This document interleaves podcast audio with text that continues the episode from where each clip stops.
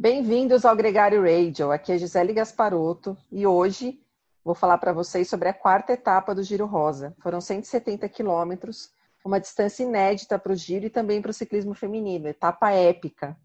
A prova seguiu com um trecho neutralizado de 10 quilômetros e depois tivemos um ataque inicial da Ruth Winder, da Trek Segafredo, que foi neutralizado pelo pelotão. Faltando uns 85 quilômetros para a chegada, Lizzie Banks, da Paulicar, e a Eugênia Bujac, da Alelo Bianchi, atacaram.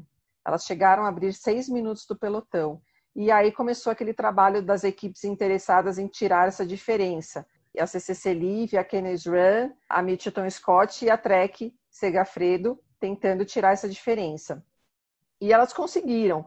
No final, faltando um pouco mais de um quilômetro para a chegada, Lizzie Banks deixa Eugênia Buiac para trás. E lá atrás, no pelotão, começa a acontecer aquela briga entre os grandes, as grandes, né, as principais, a Anemi, a Elisa Longo Borghini, a Mariane Voz, a Nivia Doma, as quatro ali brigando, mas no fim a Anemi consegue abrir uma diferença e chega sozinha na terceira colocação. Olá, Marcela Todi aqui. Queria só falar um pouquinho do meio né, da etapa, o que aconteceu, que foi interessante assistir. A gente vê que uma equipe com um bom diretor né, faz muita diferença.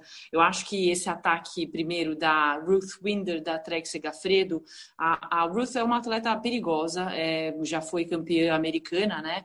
E ela é a atual, né, que carrega a camisa de campeã americana. Ela é uma atleta muito forte e sólida. É uma atleta atleta que poderia carregar essa fuga por mais tempo se realmente ela quisesse, mas eu acho que a ideia da Trek foi mais sentir como estava o pelotão, que equipes iam reagir para saber quem que ia trabalhar dali para frente se tivesse uma fuga de verdade, é, como estavam os interesses, né? As equipes então que trabalharam bastante, como a gente falou, foram a CCC Live e a Canyon SRAM. A CCC é preocupada com a classificação de equipes, né? Por equipes, elas estavam com uma diferença de dois minutos da equipe Paulicar e, e como a Lizzie Banks, né, da da Paulicar chegou até abrir bastante tempo, elas precisavam trabalhar para para não perder tanta diferença. E no final acabaram ficando dois, agora um minuto e pouquinho atrás, né, da, da Paulicar. Então perderam a liderança.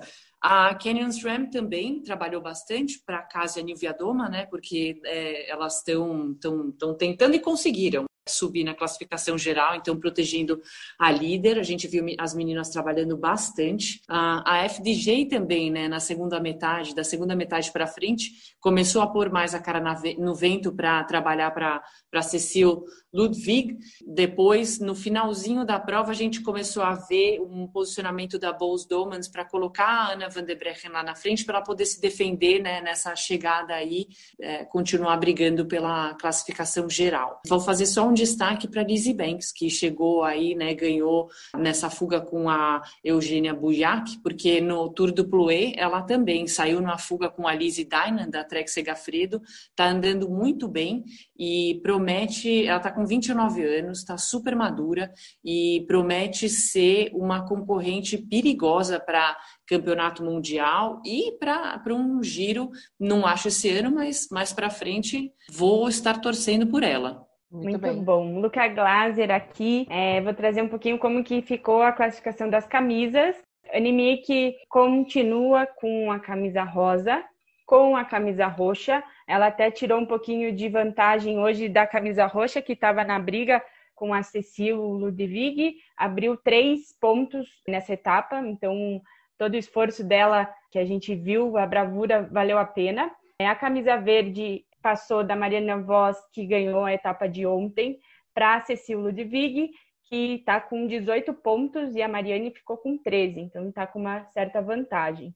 A camiseta branca continua com a Michaela Harvey, com 4 minutos de vantagem, então ela continua bem consistente. Com a camiseta branca é a camiseta de sub-23, e a melhor equipe, como a Marcela falou, a equipe Paulicá está liderando agora com uma vantagem de 1 minuto e 18 sobre a CCC Live, pegou essa, essa classificação de melhor equipe. Foi uma etapa super dura hoje, né?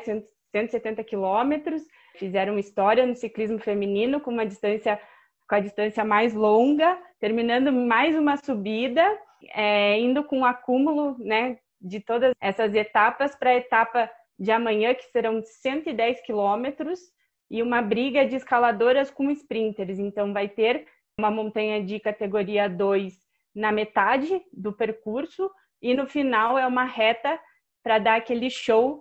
Vamos ver quem que vai levar essa etapa 5. Então, continuem com a gente, as emoções ainda vão continuar intensas. Giro Rosa aqui no Gregário Cycling.